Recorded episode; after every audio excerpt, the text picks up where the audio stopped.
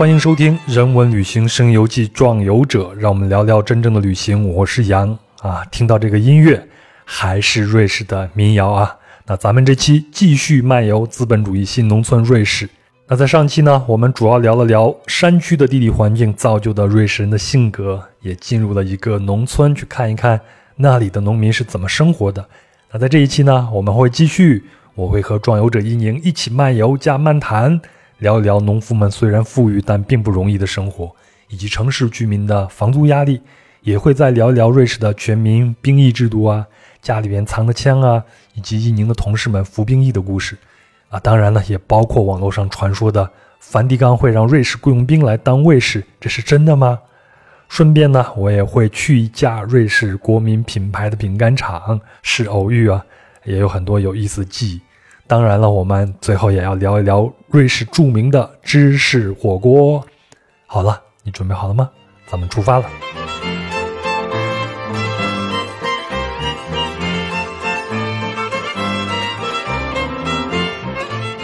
反正那个村儿给我的印象就特别的深啊，不光给我，就是包括他的太太，他的太太应该叫娜塔莉，娜塔莉也就是在德国生活一段时间，认识了他埃里克以后，两人结合了，他也非常非常喜欢这个村子。然后第二天早上我就去村子里边逛了一下，逛了一下，我觉得哎呀，这地方太好了，我们在这再多待一下吧。那个村儿，你从我们住那个院子往这个整个村儿那个地方去看。然后你就也是非常的有层次。首先是进出的就是这个大马场，再稍微远一点就种的是一些植物，有点像蔬菜一样，但是我认不出来那是什么样的植物。然后再往前头去看就是教堂，然后农舍，嗯，然后就慢慢的就上了山，山上都是那种松树林，然后在山上呢还有一些这种房子，就是那种红色的、白色的房子，点缀的特别好看。还是我那句话，随便一拍就是一张。明信片出来了。对我之前听一个朋友特别有意思，我们平时在做我们工作的时候，然后拍出来的那个照片，随便拍了一张，然后就觉得还挺好看的。然后有的网友就说：“哎呀，这是拿什么机器拍的呀？这么好。”然后其他有一个网友说：“哎，瑞士风光拿座机拍也很好看。”我觉得网友特别有才，嗯，拿座机拍都好看。反正那天我就是就徒步了一下，就从家里边往他后面那个山上去走嘛。我觉得在那儿生活的最爽的，首先我觉得他们农民生活的就就挺爽的。头天晚上我们就有一个聊天嘛，首先就是他的老妈妈嘛，八十多岁了也过来要跟我们吃饭，然后他就问了我两个问题。第一个问题是听说中国人都吃狗肉，这是真的吗？哎，我得跟他解释，不是所有的人，但是部分地区是有这样的一些风俗的。嗯。然后呢，艾利克就觉得好像有点不太礼貌，他妈妈问这个问题，然后就跟我解释说，哎。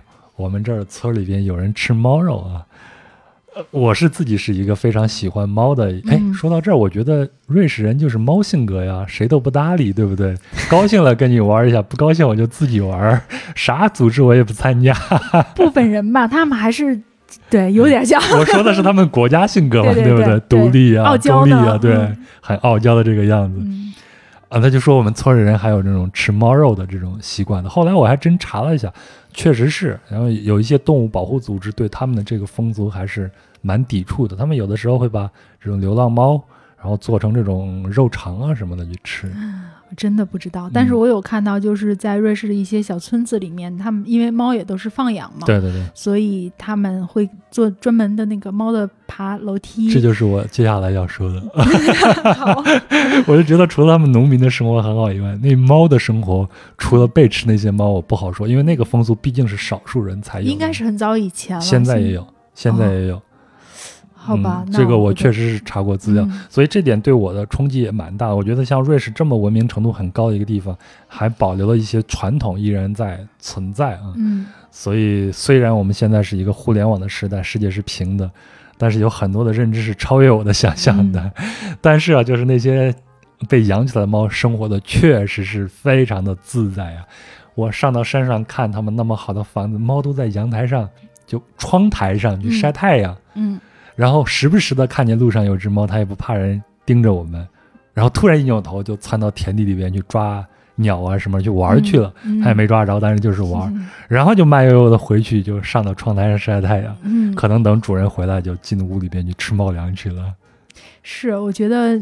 呃，好多朋友跟我说，就是。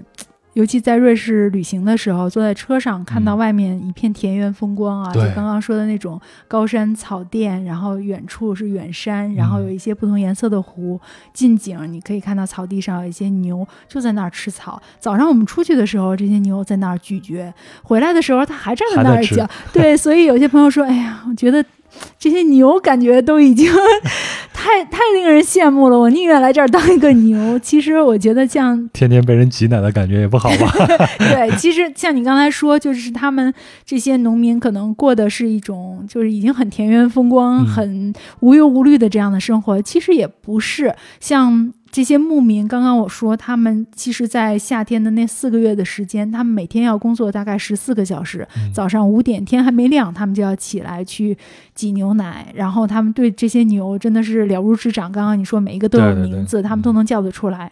谁有什么样的一个身体状况？比如说，谁要生小牛啦，或者谁身体不适啦，或者谁情绪不高啦，他们一眼都能看得出来。其实，我们光说着，觉得好像，哎呀，这个。感觉是一个特理想的一个工作状态，但其实还是蛮辛苦的。包括他们要刷这些牛，然后，嗯，就是一脚，我我跟他们在看这些牛的时候，有时候一脚踩在了软乎乎的牛粪上，也都是有这种各种状况。包括他们在山上住的这些房子，就是因为很临时，所以不会装修的说非常的舒适。他们那个后山上也看到了这样的一些对，你就觉得看上去还是很传统、很简朴。然后里面当然不会有空调，因为可能一方面因为确实也很凉爽，山上面也不需要。另外就是，嗯，可能只有取暖的一些设备，然后一个简陋的一个床，然后生活必需品就 OK 了，没有什么其他的一些嗯享乐的一些设施，嗯。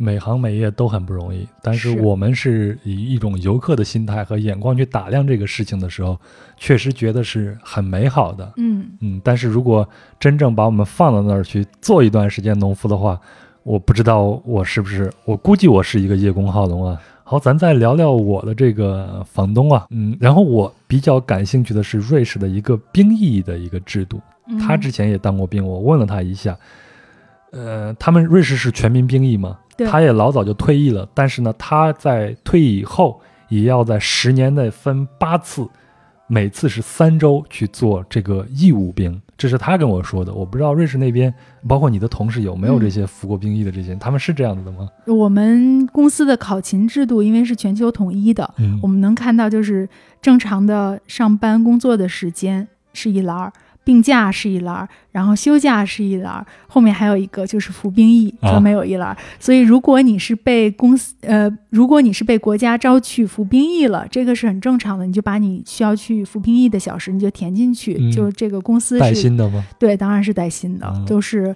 就是很正常的。这个国家至上，对他们来说这个就没什么可说的。据我了解，瑞士应该男性公民是二十岁到三十四岁，他们应该是一共要服二百六。十多天这样的一个兵役，当然，如果就是你如果已经完成了，你可以选择不再继续；如果你没有完成，呃，或者你已经完成了，但是你还是想，就是我再进一步，因为前面是士兵嘛，我后面还想再。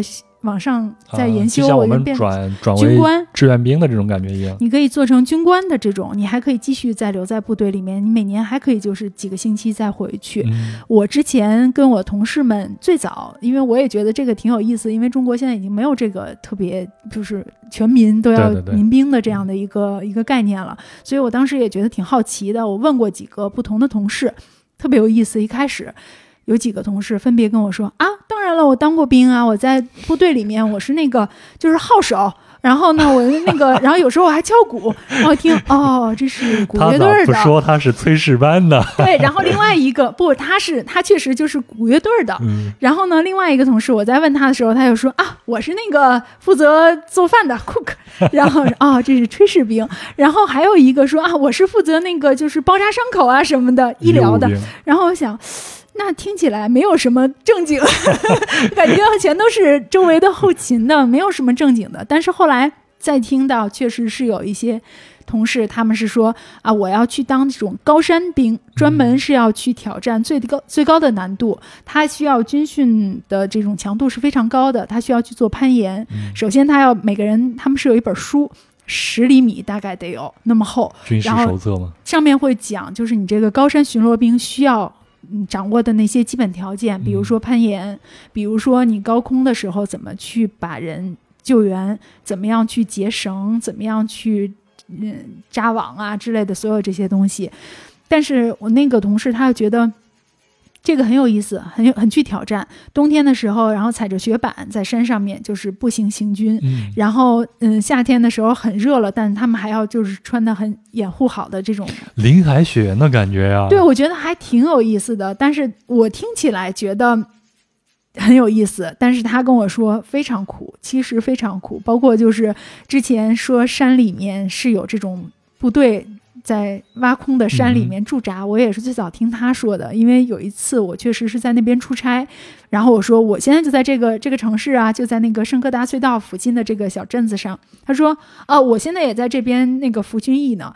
他说你在哪个酒店呀？我告诉他哪个酒店，他说：“哦，你从酒店窗户打开，看山上亮红灯的那里，就是我是吧？”他说：“我们部队就在那里。”他没有拿个手电筒给你亮一下，倒没有。但是当时我就觉得，因为当时真的已经很冷了，天气，而且状天气状况不太好，然后说。真的吗？你就住在山里吗？他说对，但是不能告诉你明确位置，但是肯定就是亮红灯的那一片，就是我们部队的地方。不是也有一种说法吗？说像瑞士这样的中立国，而且周边是列强环伺，那在二战的时候，嗯，之所以周边的这些国家对他们没有进行骚扰，就是因为他们的战斗力太强了嘛。其实他们也是一个。战斗民族，在网络上的说法就举了一个例子，说瑞士有很多的雇佣兵，包括现在的梵蒂冈所有的卫兵都是，呃，瑞士人。嗯，这个是真的。如果你去到那个，哎，我们现在的节目怎么像这个小时候咱们看的那个？正大综艺，这个是真的吗？那大家猜猜，这是真的吗？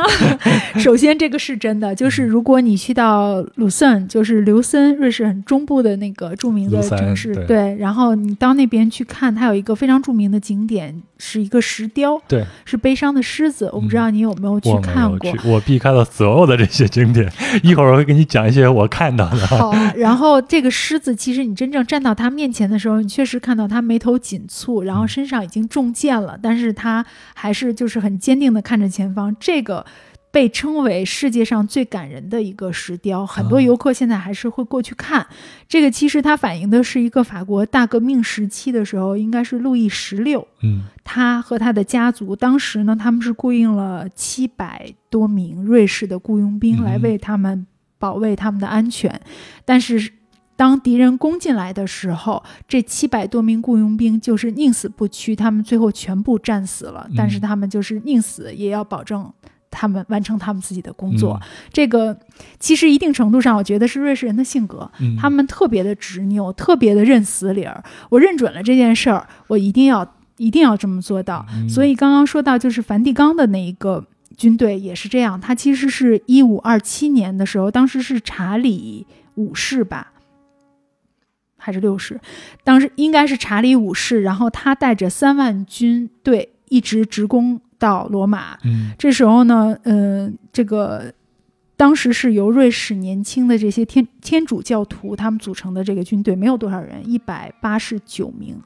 这样的军人，但是他们当时有一百四十七人全部都战死了，剩下四十多人还是完全要保保证教皇的安全，一直战斗到最后。所以这件事儿也是非常感动这个天主教的最高的这个他们所有的这些嗯高层人士。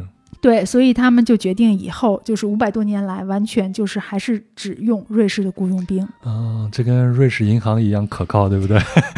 瑞士人，我问过他们，我说这个为什么当时这也不是你自己国家的人，然后你当时就是敌人攻过来了，你们会有什么样的一种心理？你会觉得我宁肯牺牲我自己的生命，我也要保证我的雇主的一个安全？我瑞士朋友说，合同没到期啊。就是这么跟我说的，说还在工作中呀，我们不能走呀。这是完全的一个契约型社会，是他们真的就是很认死理儿。然后现在可以看到，就是入选这个教皇卫队的条件，他们是很严格的。首先，他们必须是瑞士公民，嗯，男性，未婚，一米七四，所有的这些都一米七四以上，一米七四是最低的标准基本上一米七四以上，然后要有呃高中的一个文。听起来好像咱们国内的姑娘们选男朋友的标准呢。对，可能更严格啊一些。，没有问房子、车子啥的。还没有，但是一定要参加过瑞士的军训，就是嗯参加过他们服过他们的兵役。这些嗯士兵其实他们还是很很传统的，他们每天都是不能用互联网、不能用手机的，嗯完全都是要花大量的时间，还是在传统的阅读和写作上面。嗯所以他们其实对就是历史和文化是非常的了解和有兴趣的，基本上，嗯，有很多的时间对自己有一个自我学习和自我认知、自我思考的一个过程。嗯嗯，我我还感兴趣的一点就是，这不都传说这个瑞士人非常的 tough，非常的强硬吗？他们男人，我还感兴趣的一点就是，有传闻说他们的家里边都囤了大量的武器，因为全民皆兵嘛，他们本身人口也少，嗯，战斗力也就是靠这些男士们，所以他们家里边基本上都有自己的藏枪。这个事儿我也问了我的房东艾利克，他给你看了吗？他笑了笑说是真的，嗯但是他没有给我看。瑞士有八百五十万人口，但是据说他们有两千四百万支枪，哦，枪是真的是每家都有。差不多每只每家都要有三只以上了。嗯，我之前说到的就是，嗯、我那个在瑞士当兵的那个同事朋友，他当时跟我说，因为，嗯，正好是到他服兵役的时间了，然后他需要去星期一到星期五去去到军队里，嗯，然后周末的时候他是可以回家的。于是他周末的时候呢，穿着他的军装，背着他的枪，坐火车从他服兵役的那个地方回到他自己的家。然后回到大城市以后，他发现哎兜里没什么钱花了，我得去银行取点钱。于是背着这个枪就走进了银行，进去很自然的啊取钱拿钱走。这个在瑞士是一个很正常的一个现象。你看到拿着枪进了银行没什么，这个很正常，就像提着包进银行是一只要。他的枪口是往下的就好。他的枪要是平端着，我心里还是有点紧张的。其实你在周末的时候，嗯，在瑞士坐火车，嗯，你会经常看到一些就是穿着军装的一些瑞士的嗯年轻人，他们回家，或者是说去下一轮去服兵役，经常能看得到他们。现在瑞士应该是有百分之一的女兵。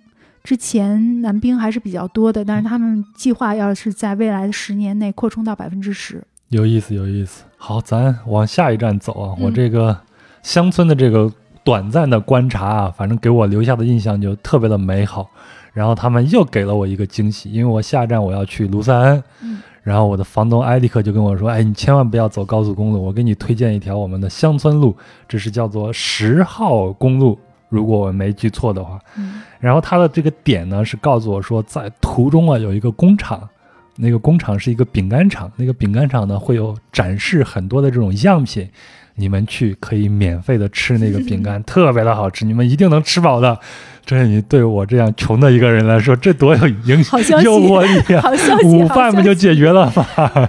直接开着车就去了。首先是那个路特别的美，都是那种就像我们的乡间的那种公路一样，连接了一个一个的村子，风光也很好，还经过了一段大雾的区，那个雾简直就是对面两米你就啥都看不见。我把所有的灯都打着，然后慢慢的往前挪，下去以后又是。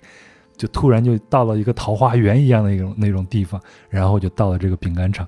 这个饼干厂，我当时吃完以后，只觉得好吃，但是不知道它品牌。后来回来查一下，哎，我现在就在咽口水，叫做金宝利，对这是不是他们一个特别著名的一个？对，其实瑞士估计没有没吃过金宝利饼干的人，国民食品所有的瑞士人都肯定吃过，这是他们真的是他们的一个国民饼干。嗯嗯，你刚刚说的那一点就是，嗯，去那儿能敞开了吃，嗯把午饭都能解决了。这个不是你一个人的想法，瑞士人自己也是这么想的。就是他告诉我的呀。对我老板曾经跟我说，就是啊，那个那个饼干厂嘛，就是小时候我爸爸妈妈不想做饭的时候，他们就说走，咱们去那儿玩。对，真的就是跟我们的自助餐厅一样，摆了好多，然后前面都是展示的，吧？它有很大的一片，因为它确实是那种，就是后面就是它的工厂。现在工厂已经很现代化了。前头是展示店，后面是他们的工厂嘛。嗯，很难想象一百多年前，它其实就是自己家的一个烘焙的一个小屋。当时，现在它其实是一个家族式的一个一个企业，嗯，那么现在的这个老板，他的爷爷奶奶当时是创始人，他们就是在自己的村子里面，然后用自己的秘方，用当地的食材来做的这个饼干，嗯，基本上呢，好吃就好吃在它当地的这个食材是瑞士非常著名的奶制品的一个产地，嗯，像你刚刚说，就是这种田园风光。它其实是瑞士伯尔尼州非常著名的这个艾蒙塔尔小镇的附近。艾蒙塔尔可能喜欢吃奶酪的人都知道，它自己艾蒙塔尔就是奶酪的一个品种，它就是以瑞士的这个地名来命名的。嗯，我知道它在上海有一个经销商。嗯，那我首先要说一下，我们这个完全不是植入，真的是出于我对这段美好的记忆。说美好记忆吧，其中还有一段挺惊悚的一段记忆。你去过那个地方吗？我去过呀。啊，你还记得它里边有一个展示吗？你像其他地方那个展示都是给你展示一段多媒体啊，什么电视画面啥，它里边就是给你设置的一个小屋，嗯，木偶剧木偶剧一样，而且那些都是全自动的。嗯，我就走到那儿没有在意，正在看这个，这个应该是一个。陈列作品吧，正在琢磨那些东西，突然就开始动了，然后有一个木偶一样的人就开始动了，把我吓的。对他那个锅就开始搅拌起来了，好像就是一个鬼屋的那种感觉一样。但其实，嗯，瑞士小朋友都坐在那儿，一边吃着饼干，一边看，很开心的。其实估计觉得这个大叔怎么回事？快挡挡住我了，挡住我了！人家是有心理准备，我是完全没有心理准备，站在那儿，突然一下子，所有东西都开始动。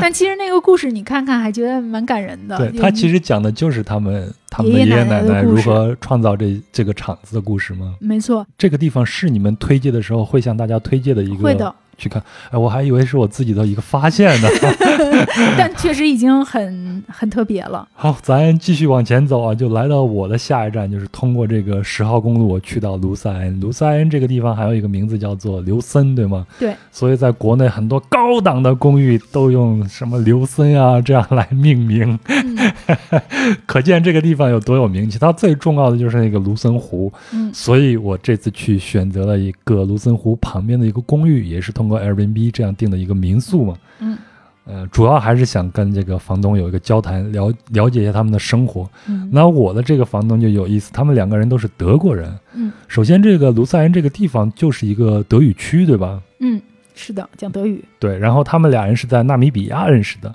在那个在那个地方做义工，然后俩人就好上了，然后就决定结婚。但是结婚以后，他们要选一个落脚点。当时呢，这个男士呢，他有另外一个 offer。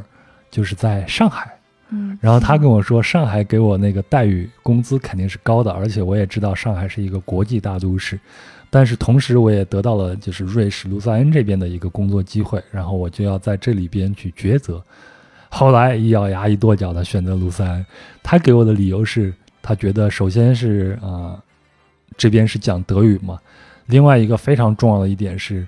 这边的空气和自然条件太好了，他觉得上海那样的大城市空气肯定是不好的。那我自己的观感，瑞士的环境肯定是世界一流的，包括我住的就是在卢塞恩湖的旁边，一推开窗户，下面就是成群结队的羊啊啥的，早上就溜过去了。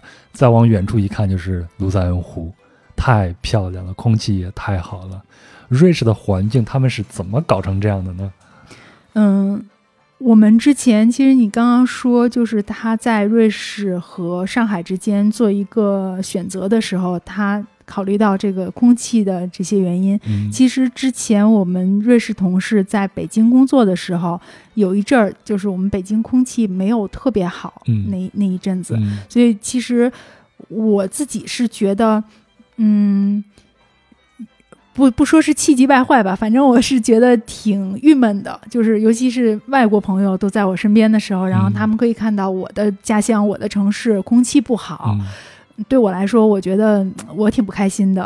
然后我在和我瑞士同事交流的时候，当时他就跟我说：“哎呀，没什么，会好的，肯定会好的。我们瑞士以前也有过不好的时候，你看现在很好，只是说我们经历了那样一个阶段，对，之后一定会好。你们北京只会比我们更好，这个我觉得我还挺挺感动的这一段。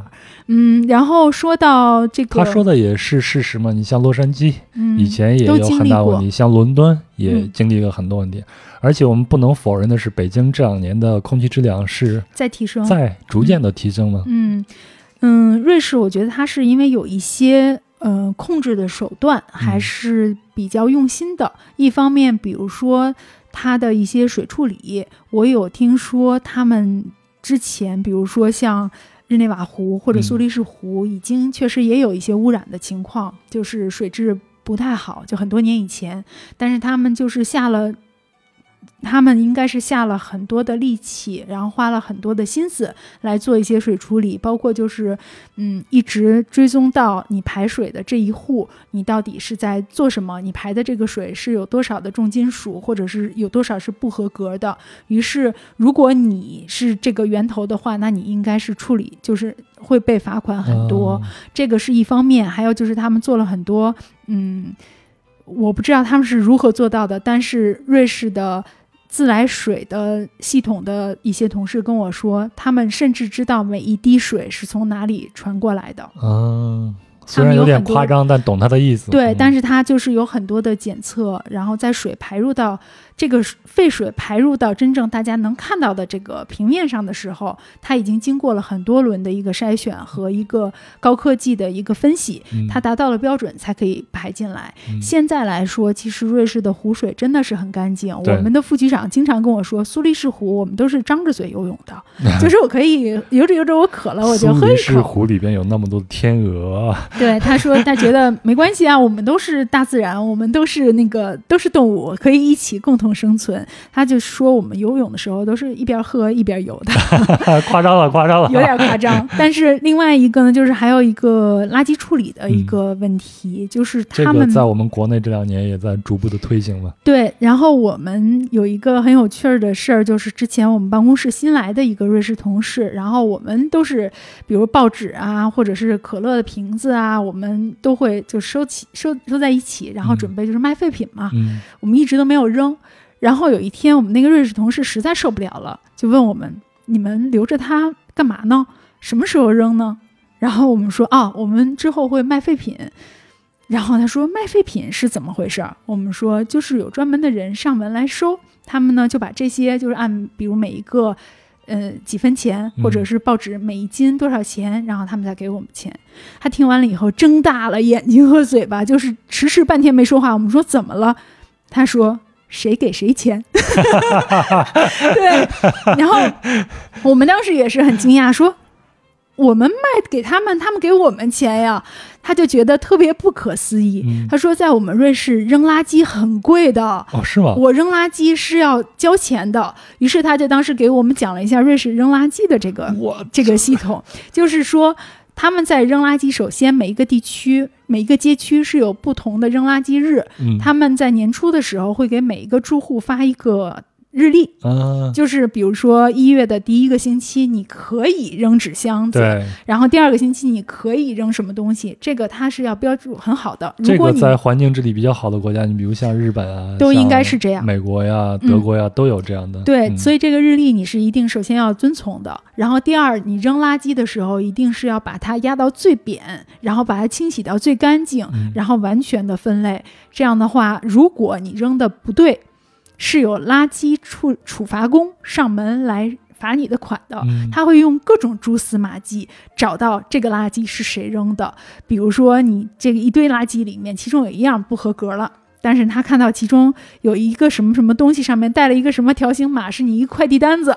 他找到了以后，然后他知道，OK，这是你们家扔的，充分说明过来了。这个充分说明以后我们在处理这些快递盒子啥的，一定要把上面这些信息给它消掉。我就举了一个例子，但是他会知道，就是你扔了这个，所以他就会上门来收你的钱。然后包括就是你如果要扔垃圾，是一定要用固定的垃圾袋的，这些垃圾袋是你要花钱买的，小的。脊锐廊、大的脊锐廊，这样它是不一样的。所以为什么你要把垃圾压到最扁，也是为了充分利用这个垃圾袋儿，要不然我还得再花钱买一个垃圾袋儿。我觉得这个还真是挺有道理的，可能我们真的是要多学一学。是，嗯，但是好的一点是我们能看到，我们现在已经有这样的措施在进行中了。嗯，但是呢，我觉得有些东西也确实要，特别是在环境保护这方面，要有法可依。有法必依。嗯，还有一点，我觉得要提的就是，瑞士有很多机动车进行的小镇，嗯，它完全是怕有噪音污染或者尾尾气的污染。比如说我们刚刚提到的很著名的马特洪峰所在的那个小镇子采尔马特，你要去到那边，你一定只能坐火车进去，自驾的人必须要把车停到进入这个小镇之前的火车的那一站的一个硕大的一个停车场。然后你换火车进到城市里面，进到那个村子里面，村子里面所有的车都是电瓶车，或者是马车，或者你看到人就是在徒步，或者是踩着雪板，不会有机动车。嗯，这个也是一个环保的一个措措施吧。咱们说完他们的环保问题，我们再说一下这个卢塞恩的房东。虽然这个地方环境很好，但是我们聊了聊，发现他们的这个生活好像也挺有压力的。我大概就问了一下他们的收入，他跟我说他是呃，他的公寓的租金一个月是两千瑞士法郎。那个公寓确实挺好，就像我们现在住的这种商品楼的公寓，但是外面那个环境太好，就在卢塞恩湖的旁边。呃，两千瑞士法郎大概合人民币就是一万四千块钱了。但他的月薪大概是四千瑞士法郎，嗯，然后他的女朋友呢是在一个学校里边做工作，但是他跟我说他其实并不太喜欢这个学校工作，而且学校里边的工作收入好像也没有那么高，所以他还要有其他的一个工作，所以我感觉他们俩人在那边生活还是蛮有压力的，作为一个年轻人来说。我不太清楚他们具体的就是收入到底是什么样一个标准，但是我有听瑞士朋友们，他们也都普遍反映，就是租房子是他们很大的一块支出，跟我们是一样的吗？对，确实就是像你刚刚说的，可能一半儿甚至会对，甚至可能会超出一半的部分都是他们用来租房子、租住的这样的一个一个情况一个支出，其他的部分，我觉得他们其实对生活没有那么多的。诉求物质欲还挺低的，没有说我一定要品牌呀，或者是我一定要，一定要去做一些什么。然后像像刚刚说出去旅游之类的，他们其实也都是就是。我去徒步登山，我走嘛，我也没有花什么太多的钱，不需要太多的成本。对，滑雪也是这样，这都是我自己，就是买一个缆车票从上面滑下来，或者我买一个。去意大利、去法国也方便，对不对？那边更便宜啊，所以对他们来说，消费上面也是还就是还可以承受。而且他们，我没有听到很多的瑞士人说，嗯，日子过得不好，然后钱不够多之类的。但跟他们的社会福利高有关系吗？对福利应该是还比较高的，瑞士属于高福利国家。对，但是他们就是每一个州，就每一个省，他们自己的规定也都不太一样，税收也都不太一样。有的州确实是税收会比较高一些，税率比较高一些；有的会比较低一些。这样的话，他们可能会选择不同的地方来居住，嗯嗯，从而避免一些这些问题吧。其实我们看到有一些瑞士的州，你会看到有一些。明星，世界级的明星都来住，不光是因为。哎，上次你跟我说卓别林在瑞士也有自己的房子，对，卓别林蛮奇怪。对，卓别林晚年的时候，他就是在瑞士住的，他就住在日内瓦湖区。然后奥黛丽·赫本也是，他晚年的时候也是在瑞士住的。我的女神啊！嗯，然后舒马赫，舒马赫其实也是在那边住的，就是他们会觉得瑞士人。我觉得这也一定程度上反映了瑞士人的性格，他不关心别人，嗯，包括就是一些什么名利呀什么，对我来说无所谓，我就过好我自己山里的村民小日子就 OK 了。这也跟他们的环境有关系。对，然后所以当时舒马赫就说，他搬到瑞士去住的时候，他旁边的一个嗯邻居。一个瑞士老太太就来过来问他说：“啊，你新来的？”然后说：“啊，对，我是新来的。”说：“嗯，小伙子，你是干什么工作的呀？” 因为不认识他嘛，然后他就觉得已经很很很放心了，因为周围没有那么多的压力，因为在别的地方都是镜头啊、粉丝啊之类。然后他说：“啊，我是开赛车的。”然后呢，这个老太太就微笑的看看他，没有，然后点拍一拍他，跟他说。好好干会有前途的。怎么听着像北京老太太？所以其实他就觉得，哎呀，这个地方太舒服了，我要在这儿就是安家置业。所以其实就是很多明星也会选择这个。当然，这个是。书面的说法，还有另外一部分原因，就是因为瑞士的一些地方的税收其实还是对他们比较友好的。对对对，跟好多人愿意去摩纳哥，嗯，是一样的。嗯，哎，摩洛哥还是摩纳哥？摩纳哥，对，法国旁边的。哎呀，这俩名字老弄混。对，瑞士和瑞典也有很多人 搞混。哎，你说舒马赫这个，就让我想起来，瑞士人好像是真的很不关心别人的收入。另外一个呢，就是。他们对这种保密性看，就是对隐私性看重的很很厉害一样。是，这就是瑞士闻名世界的瑞士银行，干点啥，不管你是黑钱还是干净的钱，你只要存到存到瑞士银行里边就 OK 了。嗯，我们小时候看那么多的港片。然后警匪片、黑帮片都是把钱存在瑞士银行。对，就是瑞士人的这种打死我也不说的品质，发达了瑞士的银行业。其实，如果你在苏黎世大街上走的话，其实从火车站出来，沿着它最著名的那个班霍夫大街，就是火车站前大道往前走，大概一站地，富贵的一条大街，对不对？对，那个基本上是品牌大道。但是你从火车站开始走，大概一站地、两站地这样子。有一个大的广场，嗯，那里你就能看到周围的几个楼，就是 UBS 各种银行，对，就是各种瑞士的银行，就你知道。我就是走到这儿，我就想起来《谍影重重》里边的一幕啊，然后马特·达蒙苏醒了以后找的第一个地方就是瑞士银行。对，传说中你走在那里的时候，你的脚下就是瑞士银行的金库。当然，我还没有没有没有有幸下去看看是不是真的。我其实。挺想去看看瑞士银行的金库的，谁不想去看看呀？嗯，但是瑞士人也是说，嗯，这也是一个故事，就是据说有一个有钱人他自己走进了瑞士银行的大门，然后进去以后，就是非常小心翼翼的东张西望，然后看有没有人跟着他呀什么的。旁边的保安问他说：“先生，您是来存钱的吗？”然后他说：“对。”然后说：“好的，那那您到前面坐。”然后到窗口以后，他坐下。然后柜台问他说：“您要存多少钱？”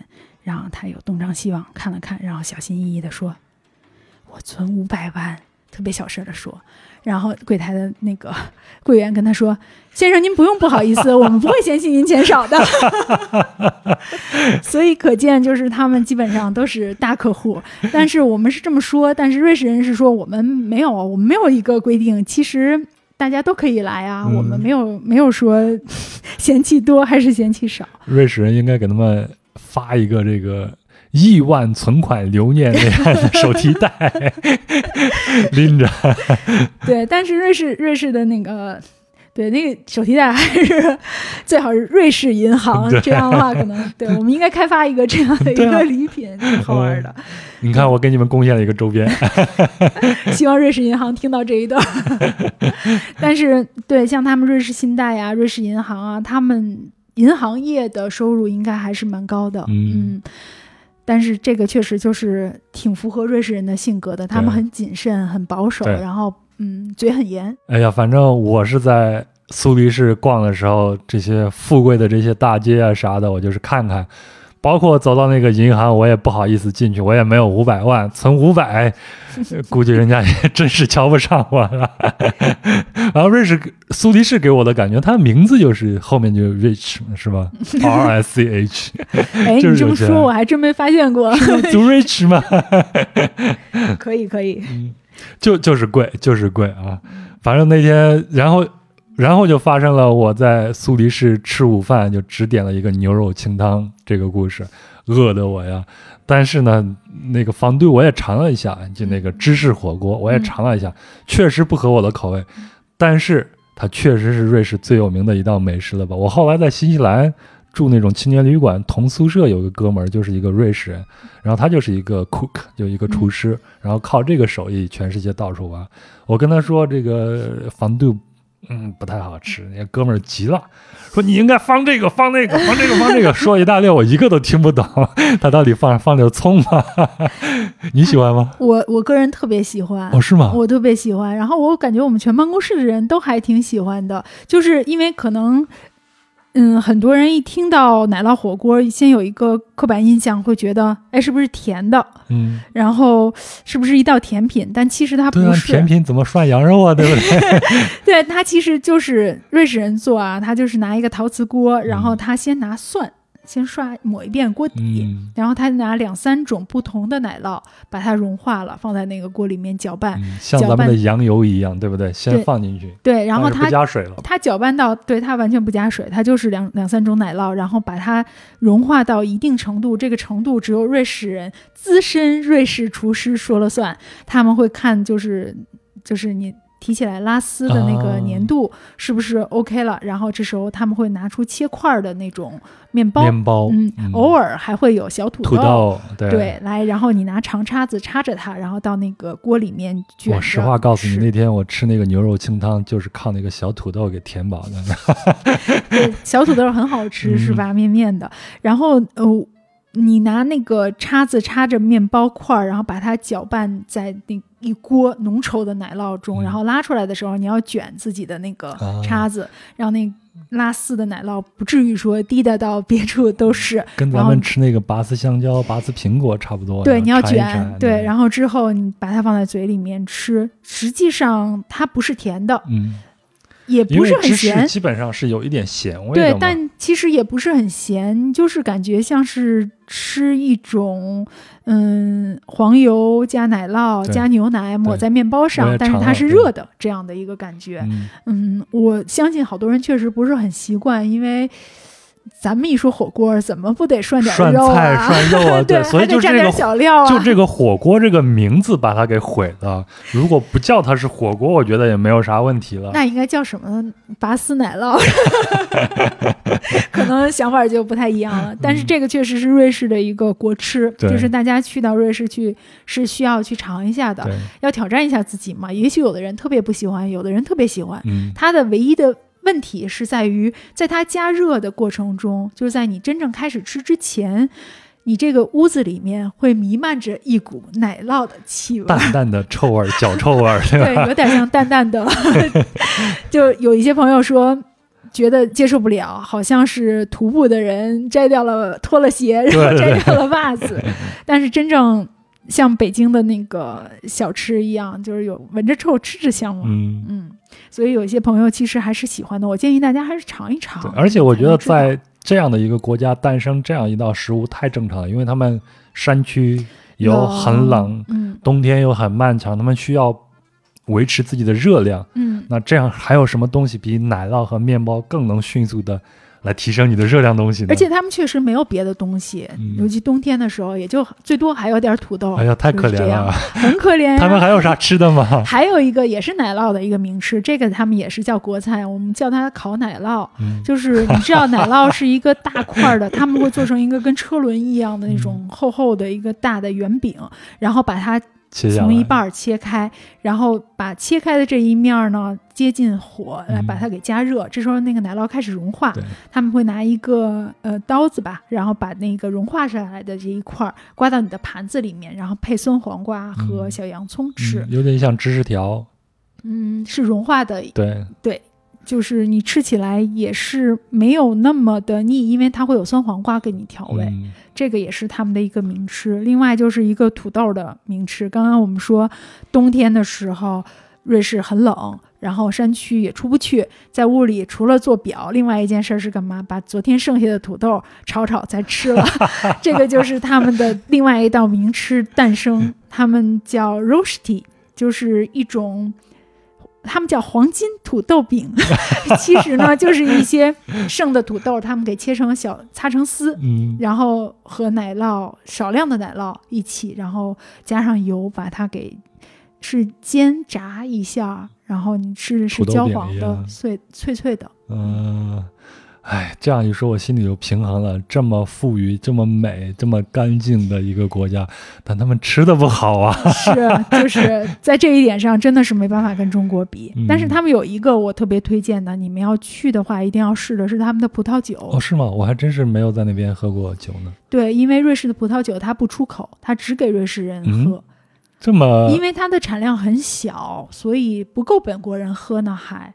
然后他们就先供应自己国家的人喝，现在已经开始有大概百分之一的产量是在往外输出，让大家来尝一尝。嗯，其实说到这儿呢，也能推荐一个瑞士的很特别的一个地区，它是在法语区的一个葡萄园。嗯。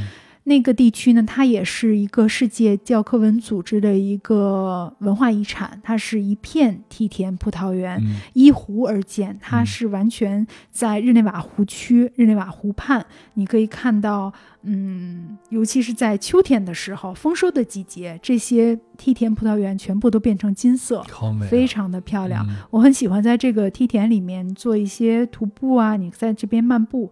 很漂亮，嗯，回头我都把这些照片放到我们的公众号里边，让大家看一下。嗯，你可以坐船，然后到其中的一个码头，然后下来以后在葡萄园梯田徒步行进，然后累了的话，你可以找一个，嗯，这个葡萄园中的某一个小镇的一个小餐馆停下来，嗯，吃一个午餐或者喝上一杯白葡萄酒，就很舒服。其实我那趟旅行啊，是有一个遗憾的，就是我错开了太多的知名的这些景点，像大家耳熟能详那些，我一个都没去。反正我就凭着我的自己的兴趣，村里边钻一钻啊，路上跑一跑啊，跟别人聊聊天儿啥的也挺好啊。但是毕竟还是有很多遗憾，而且有我相信有很多听友没有去过这个瑞士。那如果由你来设计一条你自己最心水的瑞士的旅行线路的话，你大概会怎么设计呢？咱别太长了啊！这个太难了，一条的话，我觉得很难。我觉得应该分成你自己最喜欢的呢？我觉得应该分成两种，一种是你第一次去的，一种是你可能第二次，或者是就像老杨这样不想走寻常路的，应该是两种。如果你第一次去，想要不错过所有的那些。网红，咱们叫网红打卡地也好，或者是著名景点也好，我建议大家就是乘坐火车，你可以拿一张通票，然后呢，你可以去到从苏黎世出发。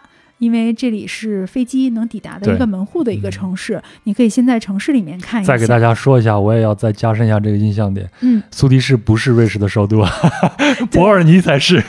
对，苏黎世这里出发呢，然后你可以从苏黎世一直到瑞士的西南部，就是嗯日内瓦湖区。刚刚我提到的可以喝瑞士葡萄酒的这个地区，因为它是法语区的一个地方，你会感觉到一种浪漫的一个法式的风情。你可以在湖，你想阳光、湖泊、游船、葡萄酒。大概就了解我的意思了。然后从这里呢，你可以再深入到少女峰山区。即使你不会滑雪，但咱们会徒步啊，咱们可以看一看，对，可以看一看真正的这种阿尔卑斯山间的这种瀑布啊，然后冰川啊、山峰，然后山花，这个我觉得是不应该错过的。对，哎，那个上山的小火车就是在这个位置吗？对，是少女峰山区，你可以从因特拉肯出发，然后一直上到少女峰那边去玩一趟，然后你可以住在中间的一个小镇上。对，其实我当时就是想。有一个抉择，就是想要不要住在这个小镇上。其实我对这些景色是很感兴趣的，虽然我不会滑雪，但是后来因为我时间有限，我就选择了先选了我比较感兴趣的农村了嘛。嗯，这个下次去要去下一次，对你就是岔开了嘛。然后从少女峰山区，你也可以再去到提奇诺，刚刚我们说卢加诺的那个区片区。这样的话，基本上你是去过了瑞士的德语区、法语区和意大利语区。基本上能看到所有的不同的风光和人文风情，你吃的东西也不一样，你看到的人的性格也不一样，对。然后你听到的语言环境也都是不一样的。对，我觉得这样的行程大概用个七天、五六天、七天左右就差不多了吧。基本上七八天的时间吧，这样你也能把你的那个通票用尽，把它给玩透。嗯，这个是一种，还有一种就是像老杨这样的不走寻常路的，我觉得这个就确实是适合自驾。就是你自己开车，然后深入到这些农村。我推荐东边的格劳宾登州，这个地方呢是占瑞士国土面积最大的一个州，然后它也有讲那百分之一的小众语言罗曼史语言去的，对这边的这个风光和它的建筑啊、人文啊，也都是非常不一样的。对，而且我觉得，对，而且我觉得语言真的不是一个什么太大的问题，不是问题。嗯，会白话两句英语基本上就可以了。对，因为他们英语也没有很好，对吧？嗯，但是像格劳宾登州，它会有瑞士的国家公园，你直接走进去，当然瑞士整个就像公园一样，但是你到国家公园，你甚至可以看。到一些野生动物从你的旁边走过去，也是一个很好玩的一件事儿。这也是我上次旅行的时候一个小小的遗憾，就是没有花太多的时间好好的徒一个步。嗯，这个周末我要去郊区徒步去，补一下，补一下。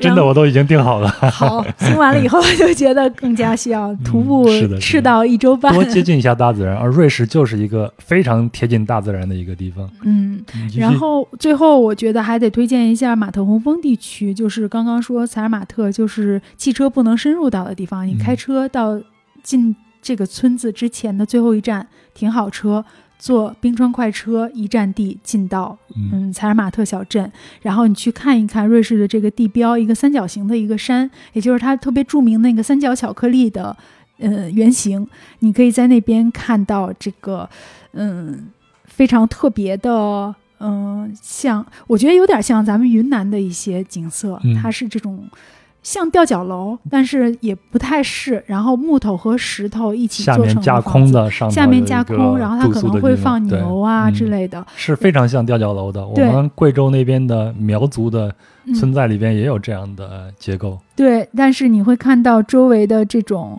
嗯自然风光，包括它有一条很泛着。刚刚我说每一个水是不一样的颜色，它的那条河是乳白色的，然后你可以看到山峰，这个我觉得也是一个很特别的体验。然后一定要住在半山的小镇里面啊，嗯，真的是想想都美啊！